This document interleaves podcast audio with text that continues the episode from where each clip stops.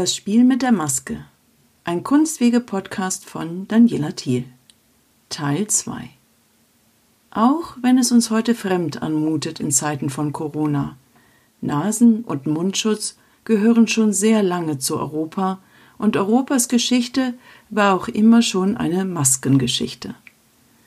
Der Begriff Maske stammt vom arabischen Wort Mashkarat, was so viel wie Narr, Posse, Hänselei oder Scherz bedeutet. Doch mit dieser eigentlichen Bedeutung der Maske hatten die Europäischen nicht unbedingt etwas gemeinsam, denn neben den Fastnachts- und Karnevalsmasken im gesamten deutschsprechenden Alpenraum erlebte das Maskentragen eine besondere Blütezeit in Italien und dort vor allem in Venedig. Noch heute ist die Faszination für die besonders kunstvoll gestalteten Larven aus der Lagunenstadt groß. Vielleicht lag es ja an der besonderen Architektur dieser Stadt, ihrer Enge und den dadurch nur sehr begrenzt möglichen privaten Spielraum, der die Verbreitung von Masken förderte. Die älteste dokumentierte Quelle zum Thema Maske in Italien stammt aus dem 13. Jahrhundert. In einem Dokument vom Mai 1268 verbietet das Gericht in Venedig maskierten Männern den Herren mag man sie nicht nennen, den Brauch, mit parfümierten Eiern auf Damen zu werfen. Ursprünglich war das ein Karnevalsbrauch. Mit Rosenwasser gefüllte Eier, das Duftwässerchen konnte durchaus variieren, wurden von liebestollen, maskierten jungen Herren vor das Haus der Angebeteten geworfen. Doch schon bald eskalierte das Liebeswerben und die Eier flogen auf die Zuschauer, die Ehemänner und später auf die spazierenden Damen selber. Um der Frombolatore mit ihren Masken Herr zu werden, ordnete der Rat von Venedig das Anbringen von Netzen rund um die Arkaden von San Marco an, damit das schwache Geschlecht endlich wieder ungetrübt spazieren gehen könne, ohne geworfene Liebeseier. Doch das ist nur eine Geschichte. Der wichtigere Grund für den Maskenkult war nicht Posse oder Narretei, sondern privilegierter Schutz der Privatsphäre angesichts enger Gassen, ästhetischer Schutz der empfindlichen Gesichtshaut gegen die Unbild der Sonne und vielleicht am einschneidendsten eine Maske, die die moralische Integrität ihrer Trägerin deutlich machte, indem sie nicht nur ihr Gesicht verbarg, sondern sie am Sprechen hinderte. Für letzteres bediente man sich der Moretta Mutter, auch Servetta Mutter genannten Maske, die mit schwarzem Samt bezogen im 17. und der ersten Hälfte des 18. Jahrhunderts in Venedig populär wurde. Im Gegensatz zu sonstigen Masken dieser Art besaß die Moretta keinen Schlitz für den Mund. Stattdessen wurde die schweigende Morin oder Dienerin, wie man Moretta Mutter sinngemäß übersetzen könnte, durch einen Knopf an der Innenseite der Maske gehalten, den man mit den Zähnen hielt. Die Trägerin konnte somit nicht sprechen, ohne die ovale Maske zu verlieren, daher Mutter, jedoch ihre Identität verbergen. Diese Form der Maske geht auf den französischen Visard des 15. Jahrhunderts zurück, eine Maske, die adlige französische Frauen vor Sonnenbrand schützen sollte, die aber im Gegensatz zur Moretta das Gesicht vollständig verdeckte. Nach etwa 1760 kam diese Art der Maskierung aus der Mode. Doch festgehalten in einem seiner Meisterwerke hat sie der venezianische Maler Pietro Longhi im Jahr 1751. Longhi malte gleich zweimal den Star des europäischen Unterhaltungsbusiness. Sie werden staunen, denn dieser Star war Miss Clara, das wohl berühmteste Rhinoceros des 18. Jahrhunderts. In beiden Bildern, eines heute in der National Gallery in London, das andere im Ca Rizzonico in Venedig, dominiert das gewaltige Tier in massiger Präsenz und strohfressend den Vordergrund. Aber hinter einer hölzernen Absperrung tummelt sich eine maskierte Gruppe venezianischer Adliger. Eine Dame umringt von drei Herren. Rechts neben ihnen schwingt der Aufseher des Tieres seine Peitsche und das abgeschnittene Horn des Dickhäuters, das wie ein Dolch in die Luft ragt. Im Hintergrund sieht man eine vornehm gekleidete Dame mit einer Moretta Mutter in Begleitung ihrer Tochter und einer Dienerin. Ihr Gesicht ist gänzlich von der schwarzen Samtmaske bedeckt, während die Adligen im Vordergrund die sogenannte Bauta tragen, von der später noch die Rede sein wird. Miss Clara, das Rhinoceros, hatte 1751 auf seiner Europareise während des Karnevals in Venedig Station gemacht und war von einer begeisterten Menge empfangen worden. Da lagen seit seinem Transport aus Indien schon zehn Jahre und Holland, Belgien, Deutschland, die Schweiz, Österreich und Frankreich hinter dem armen Tier. Nach Venedig folgten noch England, Polen, die Tschechoslowakei, Dänemark und am Ende London, wo es mit über 20 Jahren 1758 sein Leben ausschnaufte. Wahrscheinlich hatten wenig Lebewesen so viel von der Welt gesehen wie Miss Clara. Herrlich, wie Longhi, der aus einer venezianischen Malerfamilie stammt, die Szene festgehalten hat. Man weiß nicht, wer hier wen bestaunt. Die schwarz gekleideten Adeligen und ihre vornehme Dame mit Fächer in der Mitte, das Rhinoceros, oder umgekehrt. Dem gewaltigen Hautpanzer des Nashorns scheinen die gesellschaftlichen Panzer der feixenden Besucher in Form von Masken wunderbar zu entsprechen. Interessant, dass der Maler die Menschengruppen durch den Gebrauch der Gesichtsmasken unterschiedlich charakterisiert. Da ist, wie bereits erwähnt, in Begleitung von Mutter oder Dienerin, so genau kann ich das nicht zuordnen, die sittsame Dame im Hintergrund mit ihrer Moretta Mutter, zum Nichtsprechen verurteilt. Und die Gruppe der mit der Bauta bekleideten Dame und ihrer Begleiter, die einen deutlich lässigeren Umgang miteinander pflegen und als venezianisches Patriziat gekennzeichnet sind, denen wohl andere Sitten geflogen waren. Masken nivellieren ihren Träger zu einem bestimmten gesellschaftlich bestimmten Konterfei. Doch der Mensch hat scheinbar immer Schwierigkeiten mit der Gleichheit. Deshalb gab es nun für besonders tugendhafte auch die plakative, ja geradezu vorwurfsvolle Moretta Muta, die schweigende Dienerin. Longhi war ein Meister der Konversations- und Genrebilder.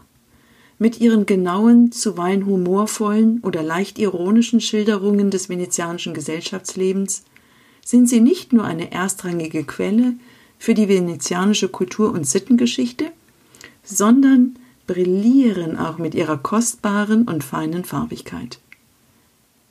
Machen wir, wie Miss Clara, einen kurzen Abstecher ins royale Frankreich. Dort war, neben dem bereits erwähnten frühen Visar, das Cache-nez, französisch verbirgt die Nase, verbreitet. Ursprünglich eine Halbmaske aus schwarzem Samt oder Seide, die in der Mitte des 16. Jahrhunderts als Schutz gegen die Witterung aufkam und von Männern beim Reiten, von Frauen beim Spazierengehen getragen wurde. Nichts sollte den hellen, porzellanartigen Teint gefährden. Sie reichte von der Stirn bis unter die Nase und hatte Augenschlitze. Mitte des 17. Jahrhunderts wurde das Cachenet häufig getragen, um bei amorösen Gelegenheiten unerkannt zu bleiben. In England wurde sie an Haube oder Kopfputz befestigt und noch mit einem Tuch versehen, das den Mund verdeckte, was im 17. Jahrhundert auch in Deutschland üblich wurde. Allerdings war das Kaschnet in Gegenwart höher gestellter abzunehmen. Im Laufe des 18. Jahrhunderts verschwand die Maske und die Bezeichnung Kaschnet ging auf ein Halstuch über, das zunächst nur von Franzosen getragen wurde. Es wurde mehrfach um den Hals und manchmal auch den unteren Teil des Gesichtes geschlungen. Anfang der 30er Jahre gehörte es zur europäischen Herrenmode. Zunächst schwarz-weiß oder silbergrau zum Abendanzug, dann zum Mantel und im Sommer statt Krawatte zur Sportkleidung. Heute bezeichnet der Begriff vor allen Dingen den weißen Seidenschal, der zum Gesellschaftsanzug getragen werden konnte. Doch zurück ins maskenfreudige Italien.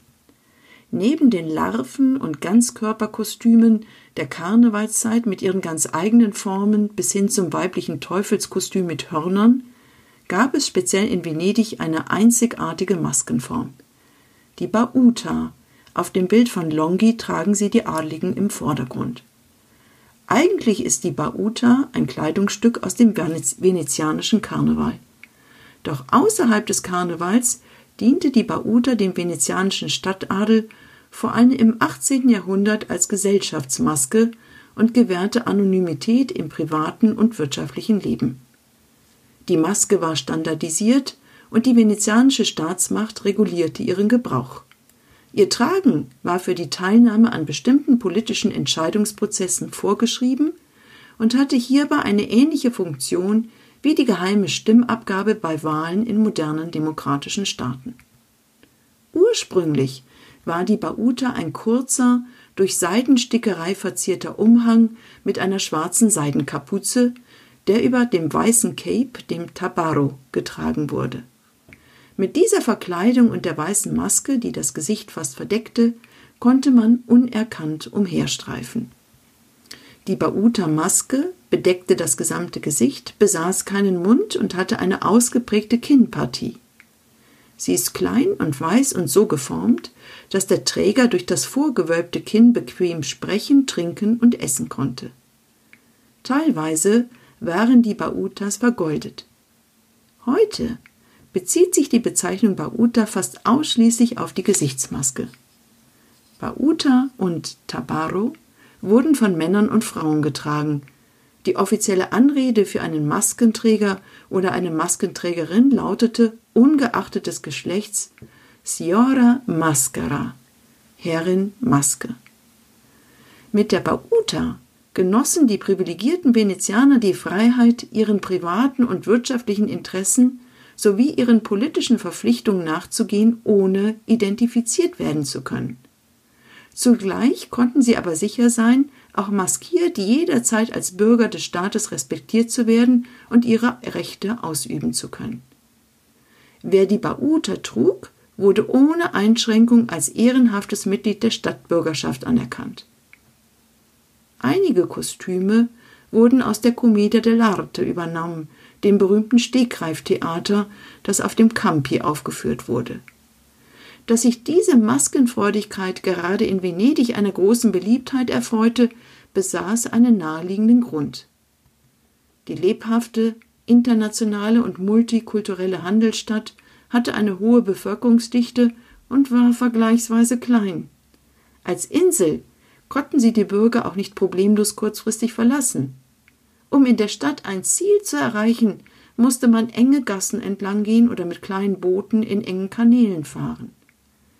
Viele Bürger kannten einander, und so war es nahezu unmöglich, zu einem geschäftlichen Treffen, zu Freunden, zu Liebespartnern oder etwa zum Casino zu gelangen, ohne gesehen zu werden. Mit einer Maske ließen sich diese Probleme sehr elegant lösen, zumindest für den privilegierten Stand. Nur venezianischen Bürgern war es erlaubt, die Maske zu solchen offiziellen Anlässen zu tragen. Wer sich der Maske bediente, durfte nicht gleichzeitig Waffen mit sich führen, eine Regel, für deren Durchsetzung die Polizeikräfte zuständig waren.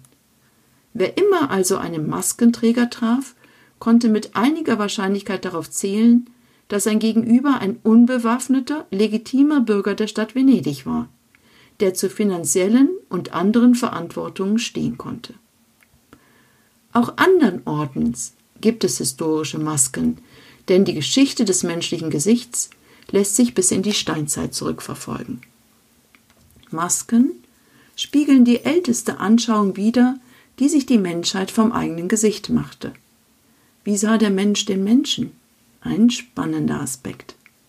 Was frühe Kulturen neben den schriftlichen Quellen über das Gesicht dachten, drückten sie in Masken aus, mit denen sie Geistern und Ahnen im Kult gegenwärtig werden ließen.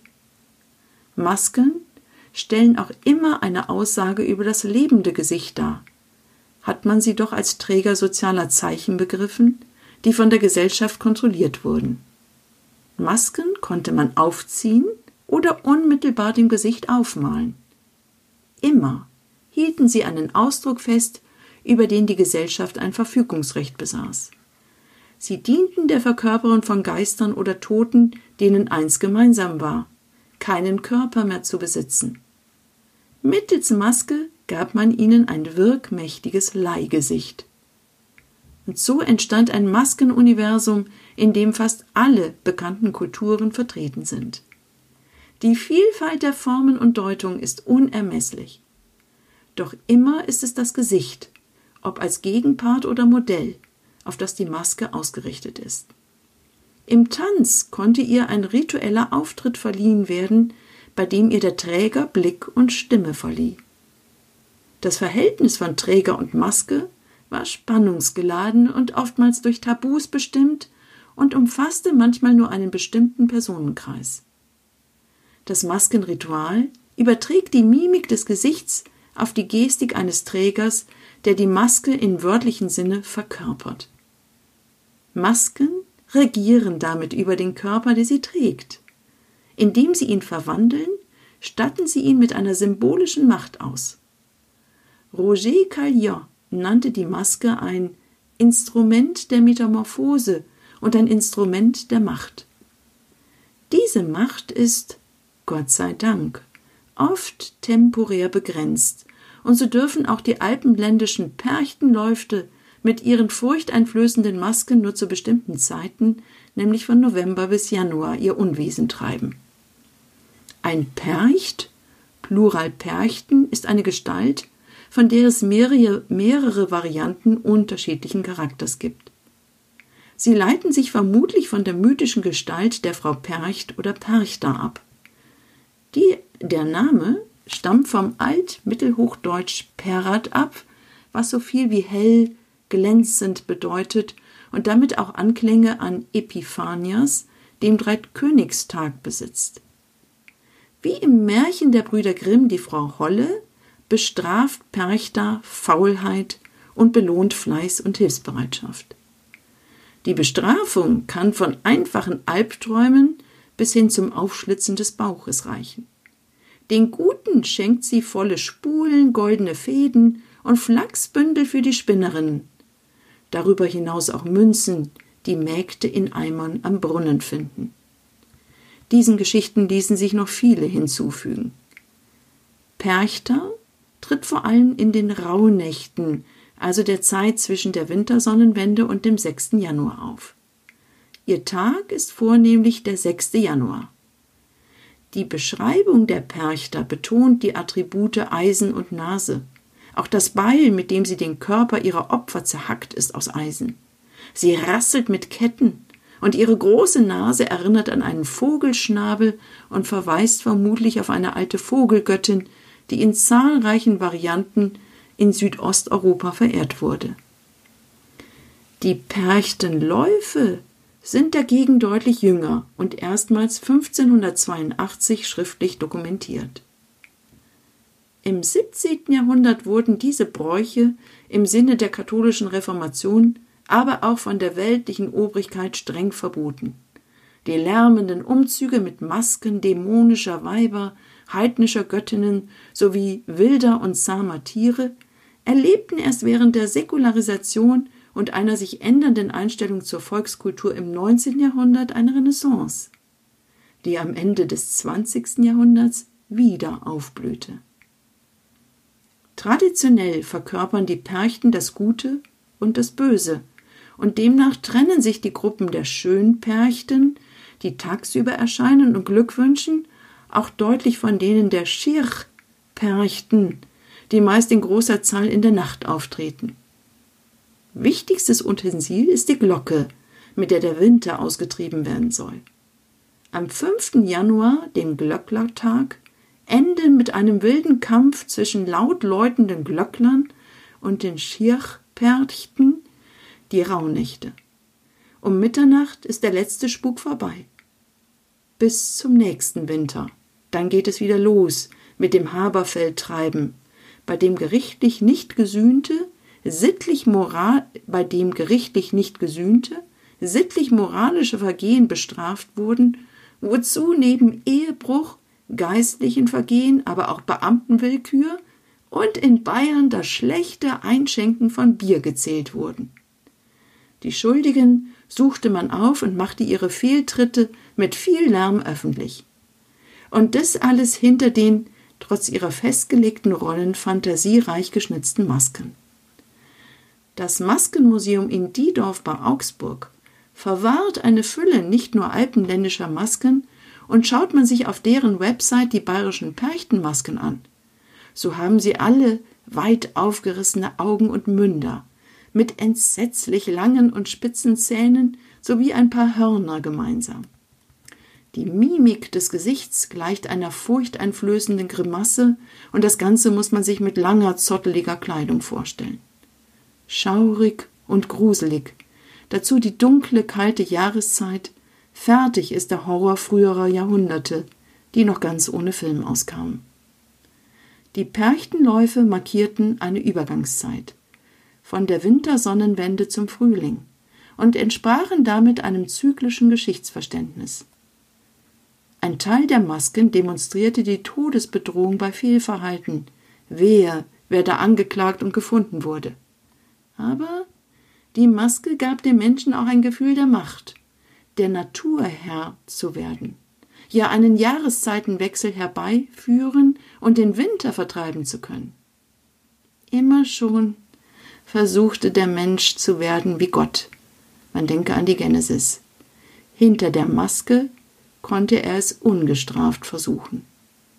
Dazu passt ein Gedicht aus den fliegenden Blättern jener humoristisch-deutschen Wochenschrift, die zwischen 1845 und 1944 erschienen ist. Alle Menschen, welche leben, alle, wie sie sich auch geben, tragen Masken bis zum Grab nur in tollen Faschingstagen, wenn sie Narrenmasken tragen. Da nur fällt die Maske ab. Das war das Spiel mit der Maske Teil 2. Ein Kunstwege-Podcast von Daniela Thiel. Musik